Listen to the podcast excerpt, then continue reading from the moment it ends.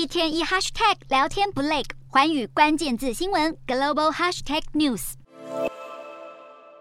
英国保守党党魁选举进入最后冲刺阶段，预计英国时间二日晚间截止投票，五日公布结果。从近期的民调来看，现任外交大臣特拉斯的支持度几乎都远远超过前财相苏纳克，很可能当选成为英国第三位女首相。《泰晤士报》近日引述特拉斯阵营的说法报道。一旦特拉斯选上，将提升对中国威胁的阴影等级，从原本的体制竞争者调高到与俄罗斯相同的迫切威胁。对于佩洛西先前拜访台湾，特拉斯也曾向中国发出警告。纵观两位候选人所提出的政见，不管是在打击通膨或是边境移民政策，内容其实大致相近，而两方政见最大的差异，主要落在税务政策上。其中，特拉斯提倡减税来带动经济成长，苏纳克则批评在尚未控制住通膨以前就任意减税是盲目的做法。除了遏制不断创新高的通膨率，解决能源价格飙涨也是当务之急。对于英国民众被不断上涨的物价压得喘不过气，两位候选人都分别提出各自的解决方法。不过，《纽约时报》报道，这些政见恐怕都不够完善，不论谁当选，都很难将英国拉出高通膨的困境当中。